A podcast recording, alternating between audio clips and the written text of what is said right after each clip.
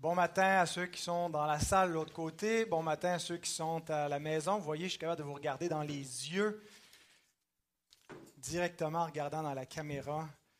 C'était très difficile de faire ça pendant le confinement, de rester focusé à regarder la, caméra comme ça. Puis euh, quand, on regarde quelqu'un qui regarde la caméra, on a l'impression que c'est naturel, tu sais, qu'il nous regarde, mais c'est beaucoup plus naturel de regarder des visages humain, puis euh, voilà, de vous communiquer la parole de Dieu. Et euh, je vous invite justement à ouvrir cette parole vivante dans le chapitre 24 de Matthieu. Matthieu 24, le texte de ce matin que j'exposerai, c'est les versets 9 à 13. Cependant, nous allons lire les versets 1 à 14 pour nous mettre un peu en contexte. Il faut bien que tu suives Calvin pour shifter au bon moment parce que c'est 3-4 diapos pour ça. Comme Jésus s'en allait au sortir du temple, ses disciples s'approchèrent pour lui en faire remarquer les constructions. Mais il leur dit, Voyez-vous tout cela?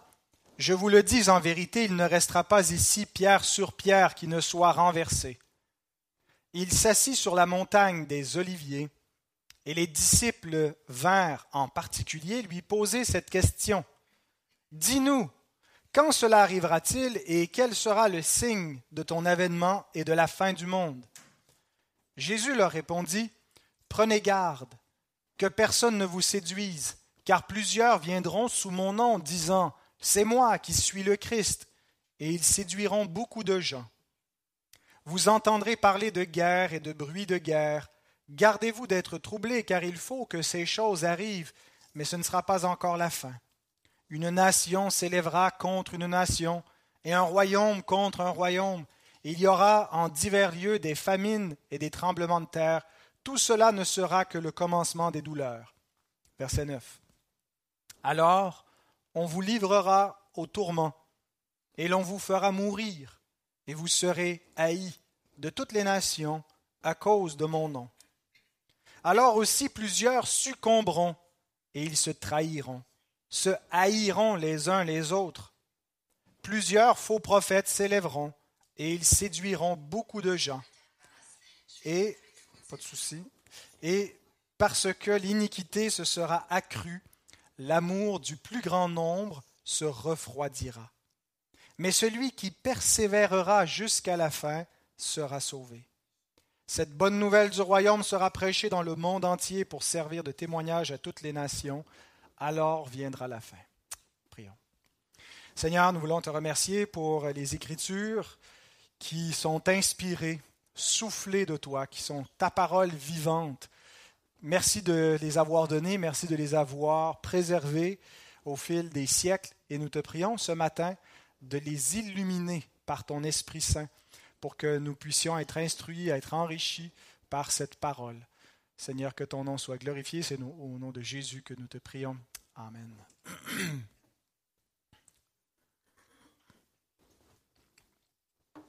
Alors, pour exposer notre euh, péricope, j'ai quatre points.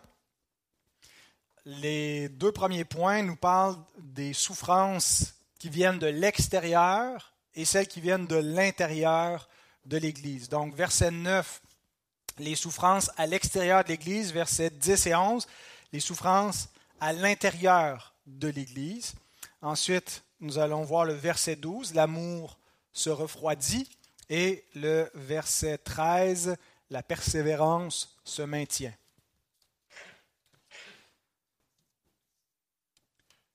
Au verset 9, il y a trois verbes qui sont employés pour décrire les persécutions annoncées par Jésus à ses disciples. Il dit, on vous livrera au tourment, on vous fera mourir, vous serez haïs de toutes les nations. Livrés, mis à mort et haïs. On vous livrera au tourment. Euh, le, mot tourment, c'est un, un, mot qui est généralement employé dans le contexte des persécutions qu'on pourrait dire eschatologique. Déjà depuis les textes de l'Ancien Testament, le même mot était utilisé dans la version grecque de l'Ancien Testament qu'on appelle la Septante.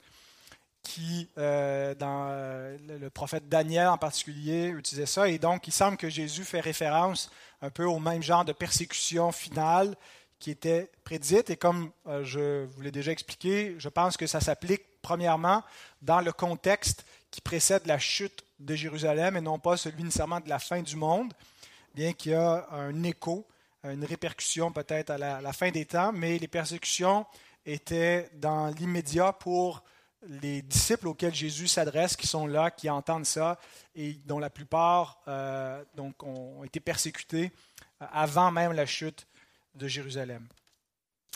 Donc, on vous livrera au tourment, on vous fera mourir. C'est dire jusqu'où vont aller ces persécutions. Ce n'est pas seulement de, l'ostracisation euh, sociale, de l'exclusion, mais des persécutions physiques qui allaient mener à la mort et l'hostilité, la haine des hommes. Il aura annoncé à peu près la même chose au chapitre 10. Alors on recule de plusieurs mois en arrière dans notre série sur Matthieu.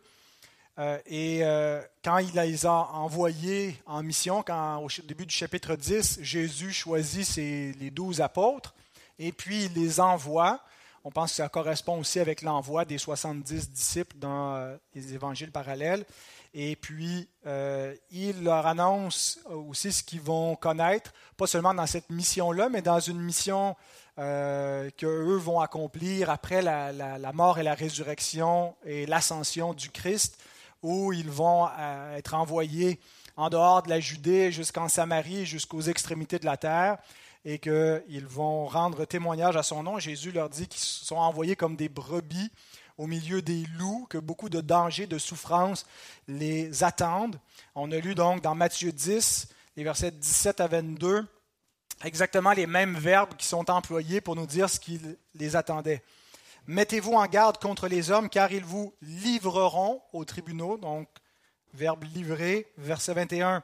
Le frère livrera son frère à la mort, le père son enfant, les enfants se soulèveront contre leurs parents et les feront mourir.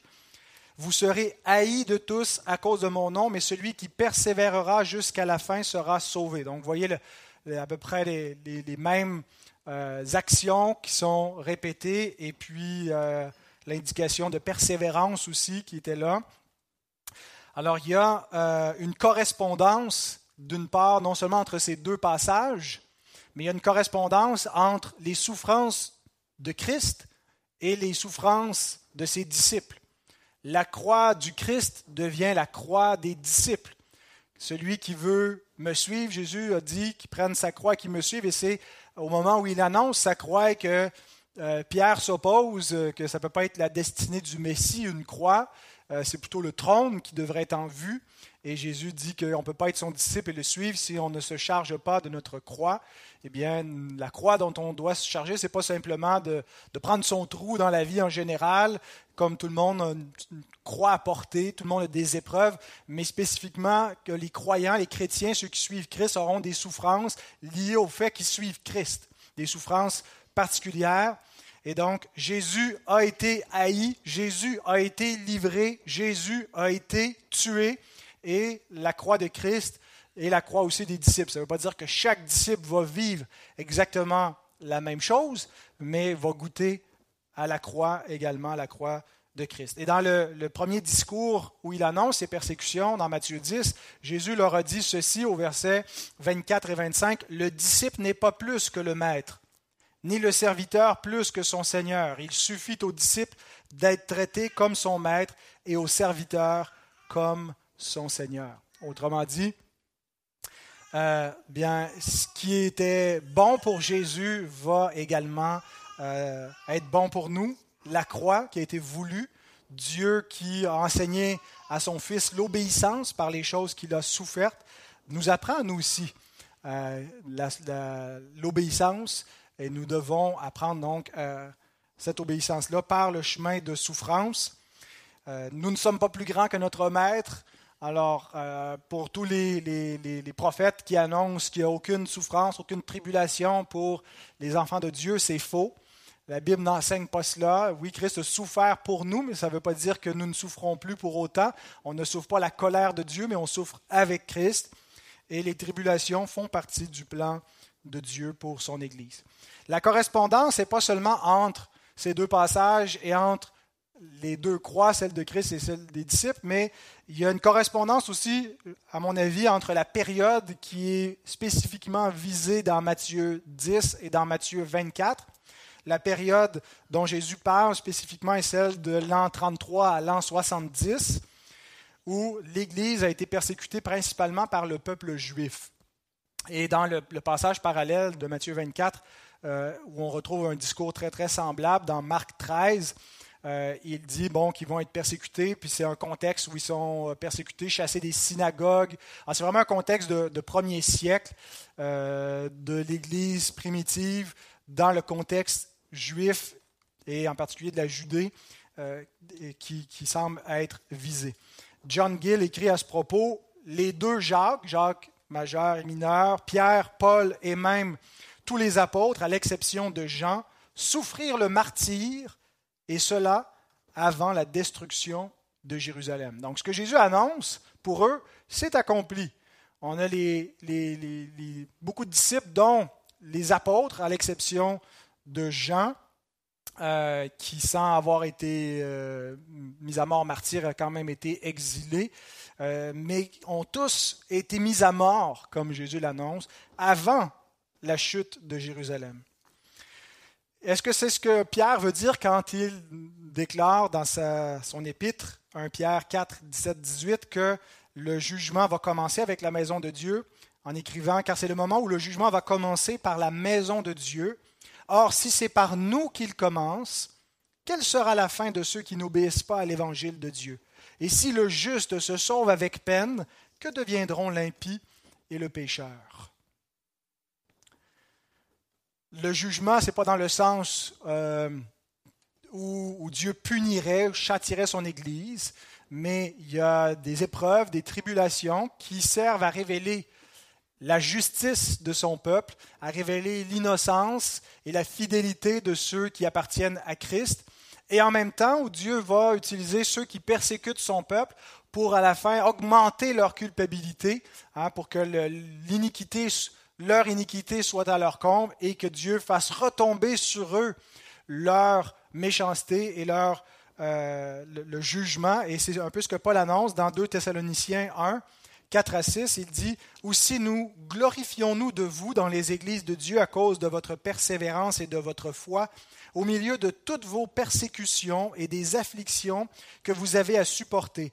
C'est une preuve du juste jugement de Dieu pour que vous soyez jugés dignes du royaume de Dieu pour lequel vous souffrez, car il est de la justice de Dieu de rendre l'affliction à ceux qui vous affligent. Et donc, le jugement en question, ce n'est pas une punition, mais c'est pour montrer, révéler que l'Église est le peuple de Dieu qui est fidèle et qui persévère malgré les souffrances, et en même temps révéler la culpabilité. Et dans le contexte de l'an 33 à l'an 70, on est dans une phase de transition où Jésus dit le royaume vous sera enlevé aux Juifs et sera donné à une autre nation qui en portera les fruits.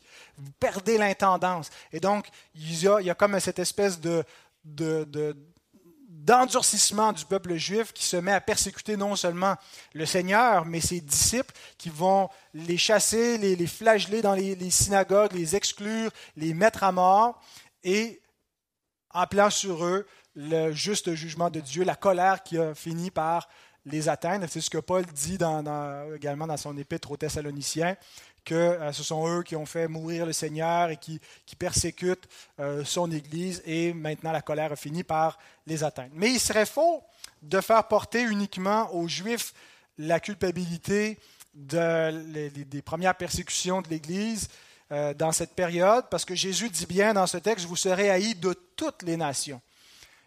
Dans les, passages précédents, il semble que annonce surtout que la persécution va venir de, la part des autorités euh, des Juifs, mais pas exclusivement.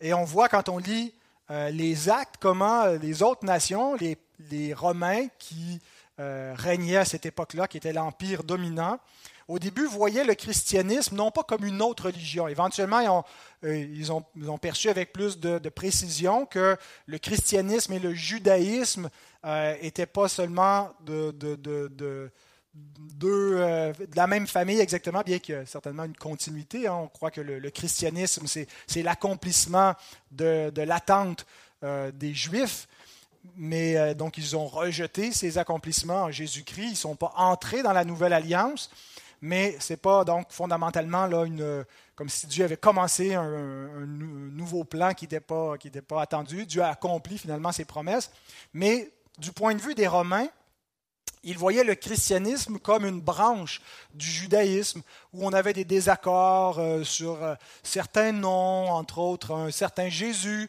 euh, que, certains affirmaient comme étant vivant, d'autres comme étant mort, et puis sur des, généalogies. Puis donc les Romains ne voulaient pas trop s'en mêler en disant, ben, réglez vos chicanes entre vous, puis en autant que la paix soit maintenue, l'ordre soit maintenu. Et souvent, les Juifs essayaient d'utiliser les autorités romaines pour amener la persécution contre les chrétiens. On voit un certain nombre de fois dans les livres des Actes où euh, c'est ce que font donc les, Juifs. Ils utilisent les, autorités romaines euh, pour les, instrumentaliser, pour emprisonner ou mettre à mort les chrétiens. Mais quelquefois, les païens donc n'ont pas eu besoin des Juifs pour persécuter les chrétiens. Ils se sont pris directement à eux. Pensons à Démétrius, euh, qui avait euh, une industrie où il faisait des, des, euh, répliques en miniature du temple de l'Artémis Diane à Éphèse, et puis que toute son industrie était un peu en, tombée en ruine, et puis qu'on craignait que non seulement l'industrie des orfèvres allait être en ruine, mais qu'on finirait par mépriser le temple de, de, la Diane euh, parce que le message des chrétiens se répandait, qui faisait de plus en plus de disciples et, ils rejetaient euh, le culte idolâtre. Et donc, euh, ils se sont pris directement aux chrétiens sans, sans que les, Juifs aient intervenu là-dedans. Et on va voir donc vers la, la fin de, un peu avant la période de la chute de Jérusalem, la première grande persécution de Rome contre les chrétiens qui arrivent sous l'empereur Néron. Euh, et les chrétiens ont été persécutés de 64 à 68. Ça ne nous est pas rapporté dans les pages de l'Écriture, mais on a dans des sources euh, à la fois d'auteurs chrétiens, mais d'historiens non chrétiens qui nous rapportent euh, cette période-là où les, chrétiens ont été officiellement persécutés comme groupe à part, où ce n'était pas seulement vu comme une branche du judaïsme. Et c'est le début de, de, longues périodes de persécution qui va durer même après la chute de Jérusalem, euh, où pendant les trois premiers siècles, les chrétiens ont été, pas constamment, mais régulièrement, avec des, des intervalles parfois d'un peu plus d'accalmie, mais des pointes de persécution officielles.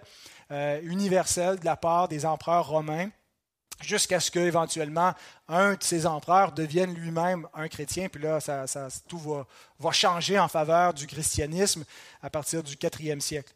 Mais euh, donc Jésus dit, vous serez haïs de tous et de toutes les nations, et donc beaucoup de nations, on le voit déjà au début du livre des Actes, euh, où cette parole de Christ s'accomplit. Pourquoi est-ce qu'on les persécutait finalement? Qu'est-ce qu'on avait à leur reprocher? Qu'est-ce qui faisait de mal ces chrétiens euh, pour qu'on les persécute? Pierre pose cette question-là en 1 Pierre 4, 14 à 17. Il écrit, Si vous êtes outragés pour le nom de Christ, vous êtes heureux parce que l'Esprit de gloire, l'Esprit de Dieu repose sur vous. Que personne d'entre vous, en effet, ne souffre comme meurtrier ou voleur ou malfaiteur ou pour s'être ingéré dans les affaires d'autrui. Alors voilà les raisons pour lesquelles il ne devait pas être persécuté.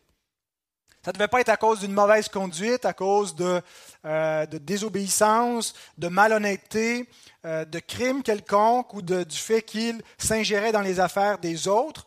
Mais, verset 16, si quelqu'un souffre comme chrétien, qu'il n'en ait point honte, et plutôt qu'il glorifie Dieu à cause de ce nom, car c'est le moment où le jugement va commencer par la maison de Dieu. C'est exactement la raison que Jésus donne aussi au verset 9. Il dit qu'ils vont souffrir tout cela à cause de mon nom, dit Jésus. Il y a une guerre spirituelle depuis la chute du monde, la chute de, l'homme, où l'homme s'est rebellé contre l'Éternel et contre son oint. Euh, Dieu euh, envoie un, représentant, un roi fidèle qui euh, le représente et qui va établir son règne.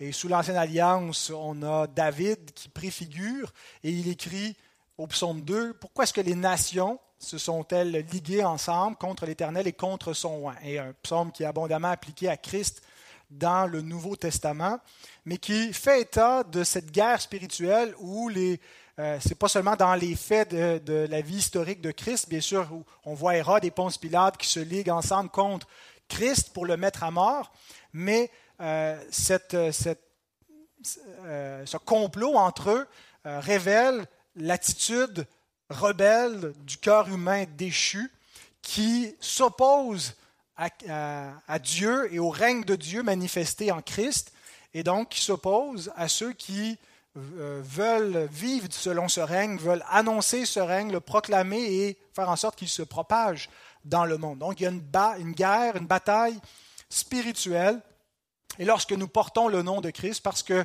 Christ a un arc ennemi qui est le diable, Satan, qui est le prince de ce monde et qui va utiliser toutes sortes de moyens pour s'en prendre à Christ et à son Église, que ce soit des moyens politiques ou des moyens de séduction. On a dans l'Apocalypse hein, cette double image où on a d'un côté la bête qui persécute, mais on a aussi la femme qui séduit. Donc, deux moyens que le diable utilise, soit la persécution qui fait mal, soit la séduction qui nous rend infidèles, qui nous entraîne avec euh, le monde. Et euh, donc, c'est ce que l'ennemi fait. Et parce que nous portons le nom de Christ et que nous voulons lui être fidèles, nous allons connaître des tribulations. Et Jésus annonce ces tribulations aux euh, premiers disciples qui vont les connaître abondamment. Mais si la cause, c'est le nom de Christ, la cause de leur souffrance, de leur tribulation, la cause est aussi le remède. Quel est le remède? Comment est-ce qu'on traverse ça des, des, persécutions où on est livré, mis à mort et haï de toutes les nations? Jésus dit dans Jean 16, verset 33, ce sont des discours solennels, les derniers discours où Jésus est retiré dans la chambre haute avec ses disciples leur donne ses dernières instructions et dit, je vous ai dit ces choses afin que vous ayez la paix en moi. Vous aurez des tribulations dans le monde, mais prenez courage, j'ai vaincu le monde. Jésus veut que nous ayons la paix en lui. Et on a la paix en lui quand on sait qui il est, quand on sait qu'est-ce qu'il a fait. Il y a des tribulations, mais il ne faut pas regarder seulement aux tribulations comme si c'était une fin en soi. Il faut voir au-delà de cela, la fin de toute chose. Comme euh, dans le psaume 73, où euh, il me semble c'est Azaph qui, se plaint parce qu'il dit c'est en vain que j'ai lavé mes mains dans l'innocence, puis je regarde les méchants qui prospèrent, puis tout va bien pour eux. Et il, il, il était sur une pente glissante jusqu'à ce qu'il entre dans la maison de l'Éternel et que Dieu change sa perspective et il considère la fin de toute chose et réalise quel sera le sort des méchants euh, au jugement, au jour de l'éternel. Et donc, même si en ce moment tout semble bien aller, c'est ce que Jésus nous, nous dit ici, euh, le, tout ne semble pas bien aller pour l'Église. L'Église est perdante, l'Église est à contre-courant, l'Église est persécutée. Nous connaissons la croix de Christ, mais Paul et les autres apôtres nous rappellent qu'il euh, est de la justice de Dieu de rendre l'affliction à ceux qui nous affligent et de ne pas juste s'arrêter aux tribulations présentes, aux souffrances du siècle présent mauvais, comme s'ils indiquaient que euh, ben, on, a, on échoué, on n'a pas réussi à triompher. Au contraire, Jésus dit, j'ai vaincu le monde et nous pouvons avoir la paix en lui en raison de cette victoire-là qu'il a accomplie. Alors, notre paix est en Christ et elle consiste, comment est-ce qu'on peut connaître cette paix-là, parce que c'est une chose de comprendre, mais qu'est-ce que, concrètement, qu'est-ce qu'on fait pour avoir la paix en Christ lorsqu'on voit les bouleversements dans le monde, lorsqu'on voit la persécution de l'Église, lorsque euh, l'Église, pour nos frères, nos sœurs peut-être qui peuvent entendre ce message, qui vivent dans d'autres régions du monde, en Afrique en particulier, euh, où il y a des, de grandes persécutions, où on n'arrive pas à, garder, à bâtir une Église assez rapidement avant que les musulmans les détruisent. Euh, comment est-ce qu'on fait pour avoir la paix en Christ? Hébreu 12, 2 à 3 nous donne un élément de réponse. Ayant les regards sur Jésus, qui suscite la foi et la mène à la perfection. En échange de la joie qui lui était réservée, il a souffert la croix, méprisé l'ignominie et s'est assis à la droite du trône de Dieu. Considéré, contemplé, admiré, en effet, celui qui a supporté contre sa personne une telle opposition de la part des pécheurs afin que vous ne vous lassiez point l'âme découragée. Si vous ne contemplez pas Christ, si vous ne focussez pas sur lui pour comprendre qui il est, pour le, prier, le chercher, pour l'adorer en Église, ben vous allez vous décourager. Vous allez vous laisser troubler par ce que vous voyez dans le monde. Vous allez glisser.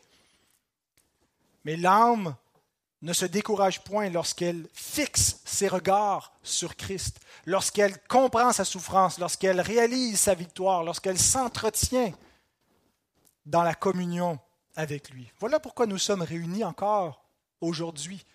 C'est un moyen de grâce, le culte que nous rendons pour nous garder en communion avec ce Sauveur, pour entendre ses instructions, pour recevoir sa parole et pour considérer, admirer, contempler, étudier, adorer ce Sauveur. Maintenant, les souffrances ne sont pas seulement à l'extérieur. On a parlé dans ce premier point des souffrances qui viennent de l'extérieur, des persécutions dans le monde, mais elles se répercutent à l'intérieur également au verset 10 et 11. Alors, le lien logique, c'est que ce qui se passe en dehors produit un effet en dedans. Alors aussi plusieurs succomberont et ils se trahiront, se haïront les uns les autres. Plusieurs faux prophètes s'élèveront et ils séduiront beaucoup de gens. Des persécuteurs au dehors, des traîtres au dedans. C'est ce qu'écrit Charles Spurgeon, je le cite. La persécution allait révéler les traîtres au sein de l'Église ainsi que les ennemis à l'extérieur. Au milieu des élus, il y aurait des successeurs de Judas, prêts à trahir les disciples comme lui avait trahi son Seigneur. Remarquez que, encore au verset 10, trois verbes sont utilisés, dont deux qui sont les mêmes qu'au verset 9. Succomberont, trahiront, haïront. Donc, euh, qui vont euh, trahir et haïr, c'est euh, le, quand ils vont vous livrer, c'est le même verbe, et haïr, alors, qui sont-ils ceux qui vont faire ça? C'est ceux qui succomberont, qui vont euh, ensuite trahir et haïr. Le verbe succomber, euh, c'est le verbe scandalizo. Ça ressemble à scandale, euh, donc scandaliser, et il est conjugué à la voix passive. Donc, c'est pas ceux qui provoquent des scandales, mais ceux qui sont scandalisés, c'est-à-dire ceux qui trouve une occasion de chute dans la foi. Et Jésus utilise exactement le même verbe, scandalizo, pour désigner les mêmes personnes ailleurs dans la parabole du semeur, Matthieu 13, 20 et 21. Celui qui a reçu la semence dans les endroits pierreux, c'est celui qui entend la parole et la reçoit aussitôt avec joie, mais il n'a pas de racine en lui-même, il croit pour un temps, et dès que survient une tribulation ou une persécution à cause de la parole, il y trouve une occasion de chute. Il est scandalisé. C'est un seul verbe, ici c'est traduit par une périphrase, mais en grec c'est il est scandalizo euh, au passif. Et donc c'est le même verbe que Jésus, euh, qui est traduit dans Matthieu 24, verset 10, quand il dit Plusieurs succomberont. Qu'est-ce que ça veut dire? Qu'ils succombent? Ben, C'est qu'ils trouvent une occasion de chute dans la parole qu'ils ont professée.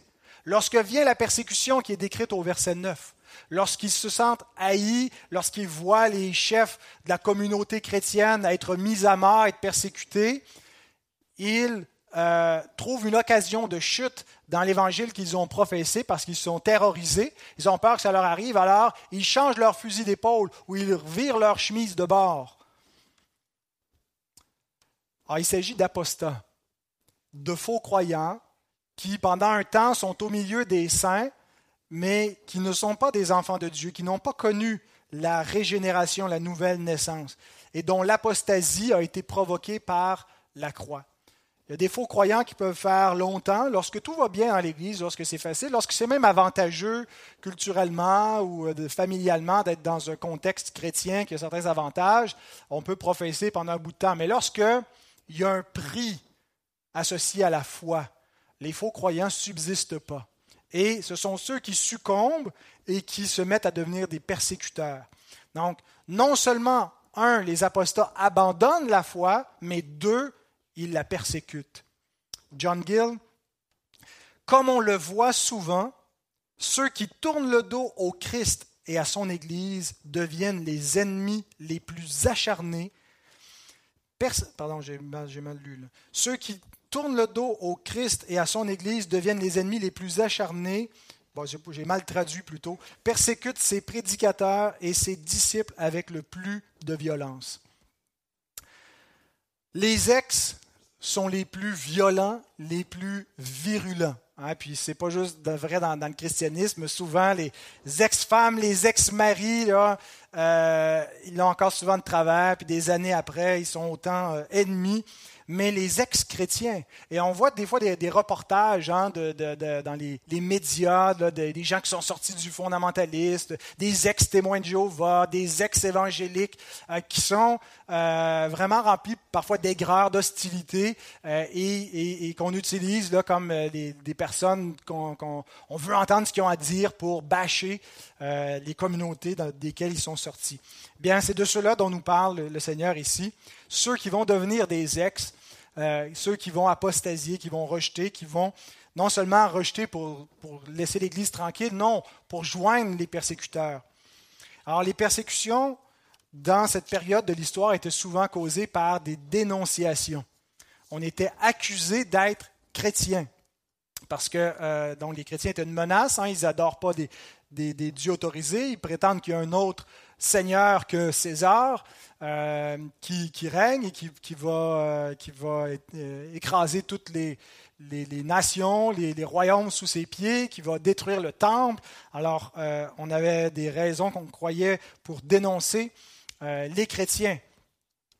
et on lit un rapport que Pline euh, un envoyé de, l'empereur Trajan, Trajan qui a été empereur romain de 98 à 117, donc on n'est pas exactement dans, la période que je pense qui est visée dans Matthieu 24, mais les choses ont continué à peu près ainsi euh, pour les chrétiens euh, dans les, siècles qui ont, succédé, où il y avait des dénonciations, mais il écrit comment il procédait pour examiner, et interroger ceux qui étaient chrétiens ou qui lui étaient rapportés comme des chrétiens.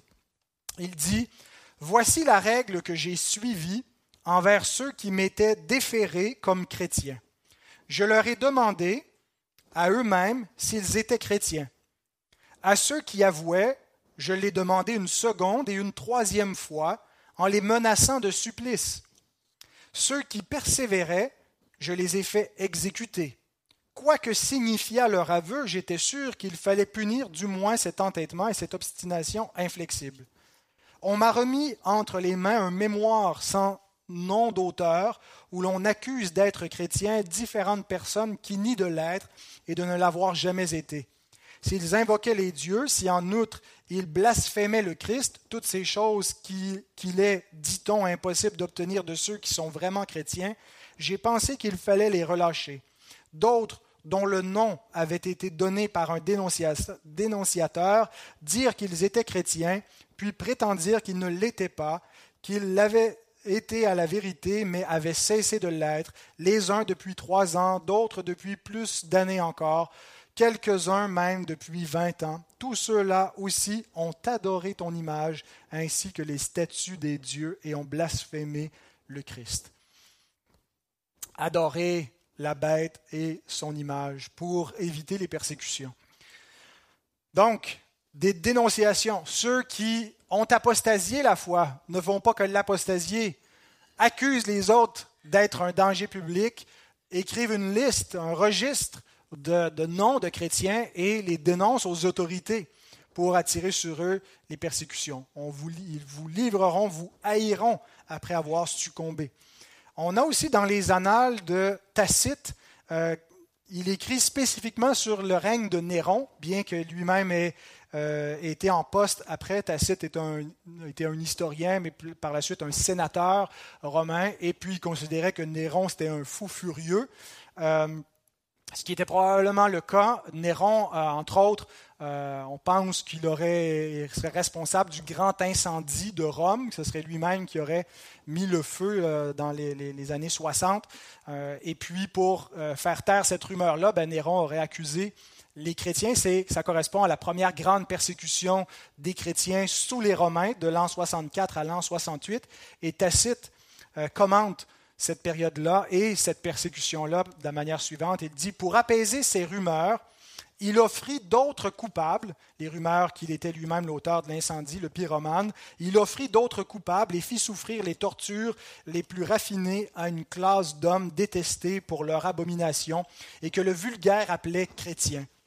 Ce nom leur vient de Christ qui, sous Tibère, fut livré au supplice par le procurateur Ponce Pilate. Réprimer un instant cette exécrable superstition, le christianisme, se débordait de nouveau non seulement dans la Judée, où elle avait sa source, mais dans, mais dans Rome, dans Rome même, où tout ce que le monde enferme d'infamie et d'horreur afflue et trouve des partisans il appelle le christianisme quelque chose d'infâme et d'horrifiant parce qu'on les accusait d'inceste, parce qu'ils s'appelaient frères et sœurs, et qu'ils avaient des festins, des agapes euh, d'amour. Mais bon, c'était des, repas fraternels, mais on, disait que finalement, euh, ils étaient incestueux, que les frères et les sœurs étaient mariés entre eux parce qu'un un, croyant était marié avec une sœur euh, dans le Seigneur, et puis euh, on les accusait d'être cannibales parce qu'ils mangeaient le corps de Christ, puis toutes sortes de choses comme ça où on, avait des, croyances chrétiennes mais mal comprises, puis des, rumeurs. Donc on disait c'est des gens très infâmes. Puis ça s'est retrouvé jusqu'à Rome, cette secte-là. On saisit d'abord ceux qui avouaient leur secte et sur leur révélation une infinité d'autres. Donc ceux qui ont d'abord été saisis, on stoulait les autres, on en avait une infinité de noms qui furent bien moins convaincus d'incendie que de haine pour le genre humain, on fit de leur supplice un divertissement. Les uns couverts de peau de bête périssaient dévorés par des chiens, d'autres mouraient sur des croix, ou bien ils étaient enduits de matière inflammable, et quand le jour cessait de luire, on les brûlait en place de flambeaux. Néron prêtait ses jardins pour ce spectacle et donnait en même temps des jeux au cirque où tantôt il se mêlait au peuple en habit de cocher et tantôt conduisait un char. Aussi, quoique ces hommes fussent coupables et eussent mérité les dernières rigueurs, les cœurs s'ouvraient à la compassion en pensant que ce n'était pas au bien public, mais à la cruauté d'un seul qu'ils étaient immolés.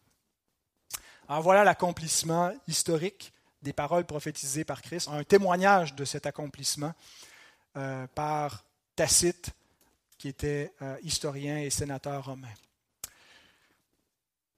Ceux qui se trahiront se haïront les uns les autres. Et euh, ici, je ne pense pas que Jésus parle des, chrétiens qui vont saillir entre eux. Mais les vrais chrétiens doivent aimer même leurs persécuteurs. Jésus dit dans Matthieu 5, 44, Mais moi je vous dis, aimez vos ennemis, bénissez ceux qui vous maudissent, faites du bien à ceux qui vous haïssent et priez pour ceux qui vous maltraitent et qui vous persécutent. Donc quand Jésus prédit qu'ils vont se haïr les uns les autres, ce n'est pas en prévision de l'Église qui va se mettre à haïr ses, propres apostats, mais va devoir prier pour eux, les aimer, les supporter euh, sans euh, être animé de, haine envers eux, sans vouloir se venger envers eux, euh, et s'en remettre au jugement de Dieu. Mais ce sont les faux croyants, les apostats qui se sont, après avoir succombé, vont trahir et vont haïr. L'Écriture ne s'arrête pas là. Au verset 11, Jésus annonce aussi l'émergence de faux prophètes et de la séduction de plusieurs. Les faux prophètes sont souvent ceux qui prêchent paix, paix, paix, alors qu'il n'y a pas de paix. Euh, pour rappeler les paroles du prophète Jérémie, qui lui aussi était, euh, vivant lors de, de, la destruction, la première destruction du temple, la première destruction de Jérusalem sous le Nebuchadnezzar, euh, empereur babylonien. Et Jérémie dit que ces faux prophètes qui annoncent la paix au peuple de Dieu, ils le font pour un gain. Ils le font parce que les gens aiment entendre ce discours-là, ils soutiennent ces prophètes-là et ils ont l'appui du roi parce que c'est ce qu'ils veulent entendre. Ils ont la démangeaison, non pas d'entendre les paroles de Dieu, mais d'entendre ce qui les réconforte, d'entendre ce qui leur fait du bien. Donc les faux prophètes prêchent la paix lorsqu'il n'y a pas de paix. Et ils le font pour éviter la croix.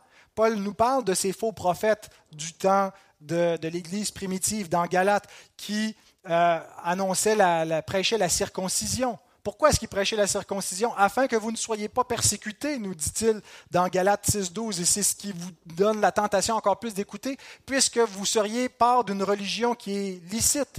Parmi les Romains, vous feriez partie du judaïsme, mais en fait, ils font circoncire sans même comprendre le sens de la circoncision, et ils se placent sous la malédiction de la loi quand ils le font, mais ils sont donc des faux prophètes qui vous trompent, ils veulent juste vous faire éviter la croix de Christ, et veulent que vous soyez amis du monde comme ils le sont eux-mêmes, parce qu'ils rejettent la croix de Christ et ils sont ennemis de Christ.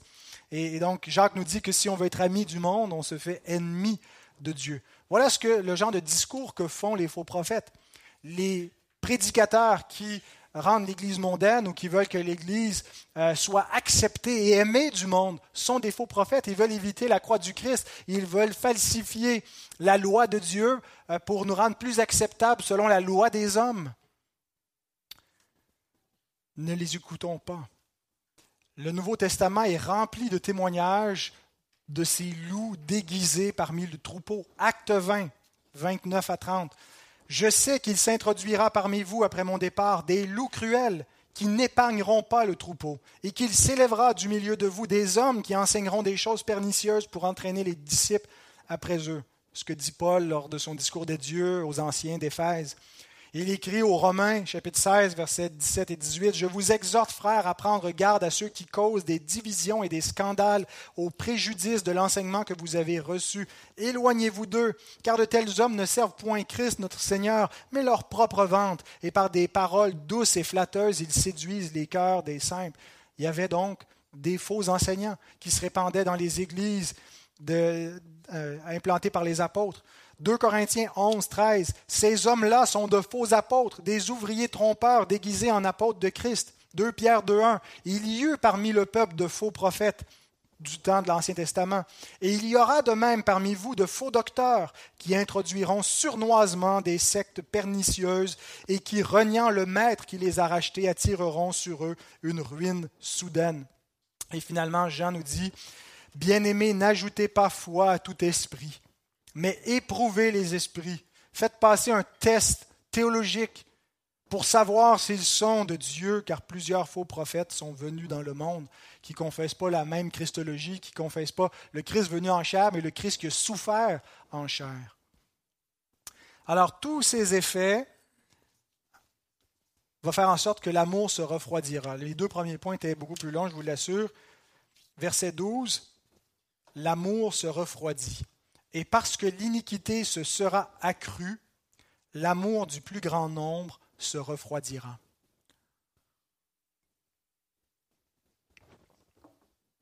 De qui est-il question ici? De l'amour de qui parle-t-on? Il y a des points de vue différents. Euh, en introduction, notre frère euh, Roger a mentionné l'amour du monde qui se refroidit, te dit une parole comme ça, il me semble, hein, ça se peut-tu, euh, qui a capté mon attention. Il y a certains, effectivement, qui voient que l'amour en question, ce sera l'affection naturelle dans le monde qui euh, serait diminué par la croissance de, l'iniquité. Puis c'est effectivement ce qui arrive, c'est pas que les hommes sont, peuvent être plus pécheurs, moins pécheurs. On est, on est des, rebelles à Dieu au sortir du ventre de notre mère, mais il y a un effet par le, maintien du bon sens commun, euh, de certaines valeurs, de mœurs qui sont en place, qui peuvent réfréner lorsque l'iniquité s'accroît, euh, lorsque le, bon sens commun euh, disparaît, bien on voit des, pratiques, des pratiques païennes, barbares, qui, qui, font surface. Donc, il serait peut-être question ici de l'amour naturel du monde. D'autres voient plutôt un refroidissement de l'ardeur de l'Église à cause des persécutions que c'est l'amour de l'Église qui serait en cause. Euh, et honnêtement, les deux euh, sont possibles. Je veux dire, je ne veux pas nécessairement dire que textuellement, il n'y a, pas une raison de pencher plus d'un côté ou de l'autre, mais euh, existentiellement parlant, ben oui, on constate ces deux choses-là, ces deux phénomènes. Parfois, l'amour de l'Église se refroidit, parfois l'amour naturel, l'affection naturelle dans le monde peut, se refroidir également. Mais pour autant que nous sommes concernés, je pense qu'on devrait s'attarder un peu plus à ce qui concerne l'amour de l'Église. Comment est-ce que ça peut être affecté? Euh, surtout qu'à partir du verset 10, Jésus part de, l'extérieur, au verset 9, les persécutions dans le monde, pour nous amener dans le royaume, pour nous amener dans l'Église, puis l'effet des persécutions du monde sur l'Église, qu'est-ce qu'il va, y avoir euh, Ça va produire des apostats qui vont persécuter l'Église de l'intérieur. Et puis, euh, est-ce qu'on ne serait pas dans cette lignée où on continue euh, quel effet ça va produire sur l'Église elle-même, l'amour qui se refroidit, bien que la persévérance se maintienne? Alors, pourquoi est-ce que l'amour de l'Église, ou quand est-ce que l'amour de l'Église tente à se refroidir? Lorsqu'on n'est pas préparé à la croix, lorsqu'on n'est pas euh, prêt à souffrir pour le nom de Christ, lorsqu'on refuse de perdre notre confort, de perdre nos biens terrestres ou une position, euh, l'amour se refroidit. Lorsqu'on cherche notre confort avant tout, euh, on n'est pas plein d'ardeur pour Christ. En fait, on trouve Christ un peu embarrassant dans notre vie. Euh, euh, qui, qui, vient avec de l'inconfort, qui vient avec des souffrances. Et euh, on finit par l'accepter si on est enfant de Dieu. On ne peut pas faire autrement parce que c'est une espèce de grâce irrésistible où on ne peut pas renier Christ. Mais en même temps, ça fait diminuer notre ardeur pour lui. On ne veut pas attirer des, problèmes dans notre entourage. Fait qu'on ne parle pas trop de lui parce qu'on sait que d'invoquer, d'évoquer son nom dans des conversations euh, fait en sorte que euh, ça, produit du trouble dans nos relations, c'est difficile. Et euh, donc, on a honte du nom du Seigneur. On ne voudrait pas que ça nous pose problème dans, notre emploi, ainsi de suite. Et donc, l'amour se refroidit. Pensons à l'amour comme un peu le, le zèle, l'ardeur du nouveau croyant qui est en amour avec son Seigneur, comme on le chantait juste, juste avant ce message. Hein, on veut que cet amour, ce feu, cette flamme qu'on avait au début puisse renaître en nous, qu'on soit zélé. Euh, donc, souvent, à cause qu'on refuse la croix, à cause qu'on a peur de perdre notre confort, nos avantages, l'amour se refroidit. Une autre façon que l'amour peut se refroidir, c'est lorsque l'iniquité ambiante dans le monde finit par influencer l'Église ça rend l'Église mondaine.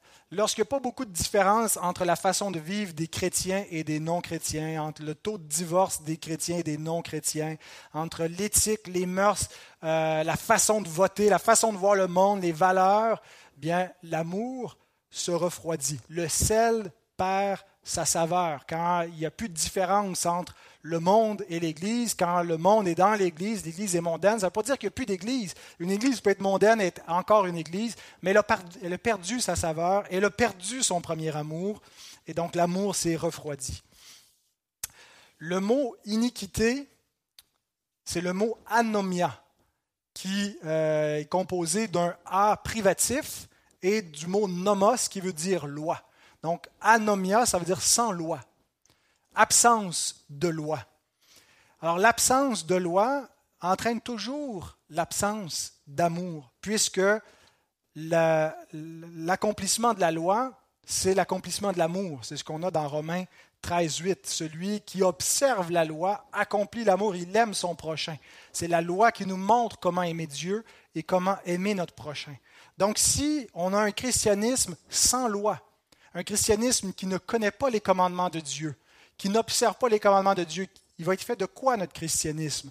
Ben, Il va être fait de sentimentalisme, il va être fait de... Euh, on passe un bon moment dans l'ambiance d'une musique chrétienne euh, et avec un petit pep talk, un petit discours là, pour nous booster, mais il ne sera pas fait de la parole de Dieu, la substance de l'Écriture euh, et entre autres de sa loi. Euh, pas dans le sens où on cherche à, être justifié par la loi, mais on cherche à garder la loi de Dieu, à garder ses commandements, parce que si on est enfant de Dieu, on aime la loi de Dieu, il est écrite sur notre cœur, et c'est ce qui nous amène à pratiquer la charité chrétienne. La charité chrétienne, elle est liée à la loi divine. C'est notre Dieu qui nous montre comment aimer notre prochain. Les, les premiers chrétiens, autant méprisés qu'ils étaient, vous savez, on, on, tournait en ridicule les chrétiens parce qu'on disait c'est une religion qui est faite pour les femmes, les esclaves, les faibles de la société. Il y avait beaucoup, beaucoup de femmes et beaucoup de, pauvres et d'esclaves dans les, premières générations du christianisme parce que c'était, on rejoignait les, plus faibles de la, société gréco-romaine. Euh, où on leur dit finalement, vous êtes des égaux, vous avez une place à part entière dans le royaume de Dieu, euh, vous êtes aimés, et, vous avez votre place. Et donc, il y avait beaucoup à perdre pour quelqu'un qui, euh, qui était le, un peu l'homme selon le, standard d'Alexandre le Grand, selon le standard des Grecs, de l'homme fort. Euh, et puis, donc, les chrétiens étaient méprisés. Et en même temps, il y avait ces témoignages que euh, cette, cette, religion d'esclaves, eh bien, ils prennent soin de leurs pauvres, ils prennent non seulement soin de leurs pauvres, mais de nos pauvres à nous. Il n'y avait pas de, de, de, de, filet social au premier siècle. Il n'y avait pas de bien-être social. L'État ne s'occupait pas de ses pauvres. C'était des mendiants dans la rue, si les gens étaient malades ou euh, estropiés ou handicapés, ne pouvaient pas travailler, ben c'était tant pis, tu vivais comme tu pouvais, tu volais, puis si tu volais, tu te faisais prendre, euh, tu étais, emprisonné ou euh, traité durement. Mais il n'y avait pas cette, cette charité, c'était l'Église qui s'occupait les premiers, euh, les premiers orphelinats, c'était les chrétiens. Vous savez ce qu'on faisait euh, des, pratiques en l'iniquité qui s'était accrue. Ce qu'on voyait, c'était euh, les enfants abandonnés, entre autres les jeunes filles abandonnées. On ne pouvait pas pratiquer l'avortement aussi facilement qu'aujourd'hui, donc c'était souvent après la naissance qu'on les, on les abandonnait tout simplement. Les, les bébés, c'est les chrétiens qui allaient secourir ces pauvres enfants, qui élevaient les enfants des païens, qui les aimaient. Comment est-ce qu'on peut avoir une religion d'amour sans la loi de Dieu, sans comprendre qu'est-ce que c'est que l'amour qui dit tu, tu, ne tueras point. Tu ne tueras point veut dire que tu vas préserver la vie, la vie qui est porteuse de l'image de Dieu. Tu vas aimer ton prochain de cette façon-là. Les païens ne connaissaient pas la loi de Dieu. Et nous devons donc être instruits dans cette loi. Mais un christianisme dénué de l'influence de la parole de Dieu et qui euh, véhicule les valeurs du monde, ben, l'iniquité, l'anomia s'est accrue. Il n'y a pas une connaissance de la loi. L'absence de loi implique l'absence de la charité chrétienne. Parce que l'observation de la loi amène à augmenter l'amour. Mais il n'était pas dit, il n'est pas dit par notre Seigneur ici qu'il n'y aura pas d'amour. Il n'est pas dit que l'amour de tous, mais de beaucoup, se refroidira. Il n'est pas dit que l'amour s'éteindra, mais se refroidira. Donc, ce qui implique que l'Église peut traverser des moments où l'amour diminue, le zèle, l'ardeur ralentit, la peur augmente. Mais il est impossible que les élus puissent être séduits et apostasiés, comme on va le voir plus loin au verset 24. Et ce qui implique la nécessité de leur persévérance. Et je termine avec ça au verset 13. Celui qui persévérera jusqu'à la fin sera sauvé. L'amour se refroidit, mais la persévérance se maintient. Et la nécessité de la persévérance elle est dans un double sens. D'abord parce que si quelqu'un ne persévère pas, il ne peut pas être sauvé. Autrement dit, si quelqu'un apostasie, si quelqu'un abandonne, si quelqu'un rejette la foi, ben, il n'était pas sauvé. Mais dans le sens aussi que la il n'y a pas de persévérance sans salut. Si quelqu'un persévère, c'est parce qu'il a le salut. Et donc, c'est pas que euh, on, persévère pour être sauvé, mais c'est parce qu'on est sauvé qu'on persévère. C'est la conclusion à laquelle on doit euh, arriver quand on comprend bien la, grâce et la, la, nature du salut et comment la persévérance entre en ligne de compte. Pour être sauvé, il est nécessaire de persévérer. Mais ceux qui sont sauvés persévèrent nécessairement. Donc, on persévère parce qu'on est sauvé et non on est sauvé parce qu'on persévère. La persévérance chrétienne, ce n'est pas seulement un trait de caractère, ce n'est pas seulement l'idée que c'est des gens tenaces, des gens vaillants, des gens travaillants, des gens qui lâchent jamais. Nous sommes lâches par nature, nous sommes paresseux par nature, nous craignons par nature. Mais cette persévérance-là jusqu'à la fin, c'est une grâce irrésistible. Celui qui est régénéré ne peut pas faire autrement que de persévérer jusqu'à la fin. Il n'est pas capable de lâcher parce qu'il est gardé. Il est gardé par Dieu non seulement des invasions, mais des évasions. Il ne peut pas lui-même fuir en dehors de la grâce de Dieu. Dieu le maintient. Dieu a allumé dans son cœur la foi et va la garder vivante jusqu'à la fin. C'est l'œuvre que Dieu a commencée en nous. C'est lui qui va l'achever. Et c'est comme ça que nous confessons ensemble notre compréhension de la grâce de la persévérance dans notre confession de foi au chapitre 17, paragraphe 2. Cette persévérance des saints ne dépend pas de leur libre arbitre, mais de l'immutabilité du décret de l'élection, lequel découle du libre et immuable amour de Dieu le Père, de l'efficacité du mérite de l'intercession de Jésus-Christ et de l'union avec lui, du serment de Dieu, de la présence permanente de son esprit, donc vous voyez le Père, le Fils et l'Esprit dans notre persévérance, de la semence de Dieu en eux et de la nature de l'alliance de grâce, de tout cela résulte son caractère certain et infaillible. Les persécutions peuvent nous refroidir, frères et sœurs, mais elles ne peuvent pas nous éteindre. Et peut-être vous dites, je ne pourrais pas passer comme les premiers martyrs par les supplices, à être livré dans des, habits revêtus de peau d'animal et livré à des chiens sauvages pour être dévorés. Je renierais ma foi. Non, parce que l'Esprit de Dieu est en vous et vous amènerait irrésistiblement à persévérer comme ceux-là qui n'avaient pas plus de courage que vous ont tenu bon.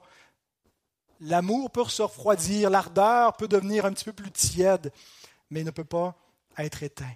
Parce qu'il est écrit 1 Jean 5, 4, tout ce qui est né de Dieu, tout ce qui est né de Dieu, les enfants de Dieu, Calvin, prochaine diapo, tout ce qui est né de Dieu, ceux qui sont nés de nouveau, triomphe du monde. Pas peut-être va triompher. Tout ce qui est né de Dieu, tous ceux qui sont enfants de Dieu triomphent du monde. Et la victoire qui triomphe du monde, c'est notre foi. C'est pas notre, notre, propre courage, c'est pas notre victoire politique, c'est pas l'influence de la culture, c'est la persévérance de la foi jusqu'à la mort. Prions. Seigneur, merci pour ta parole vivante. Merci pour ces témoins, ces martyrs qui ont persévéré, qui nous ont transmis cette parole. Seigneur, merci pour l'encouragement qu'on trouve, même si on sait que premièrement, ce discours concernait les premières souffrances des disciples. Il y a encore beaucoup de disciples qui ont souffert après, qui souffrent encore maintenant, pendant le temps où nous sommes, et qui vont souffrir jusqu'à la fin, Seigneur. Et nous goûtons en partie ces souffrances. Seigneur, donne-nous de demeurer fidèles, donne-nous de ne pas nous refroidir, et que nous puissions garder ta loi, ta parole, pour que nous soyons animés de cette charité par l'Esprit Saint, pour la gloire de ton nom, Seigneur, quoi qu'il arrive. Te prions non seulement pour nous, mais pour nos frères et nos sœurs dans le monde qui sont dans cette fournaise ardente de la persécution, afin que tu les gardes. Ô Dieu, c'est en Christ, le grand martyr, le grand sauveur, que nous te prions. Amen.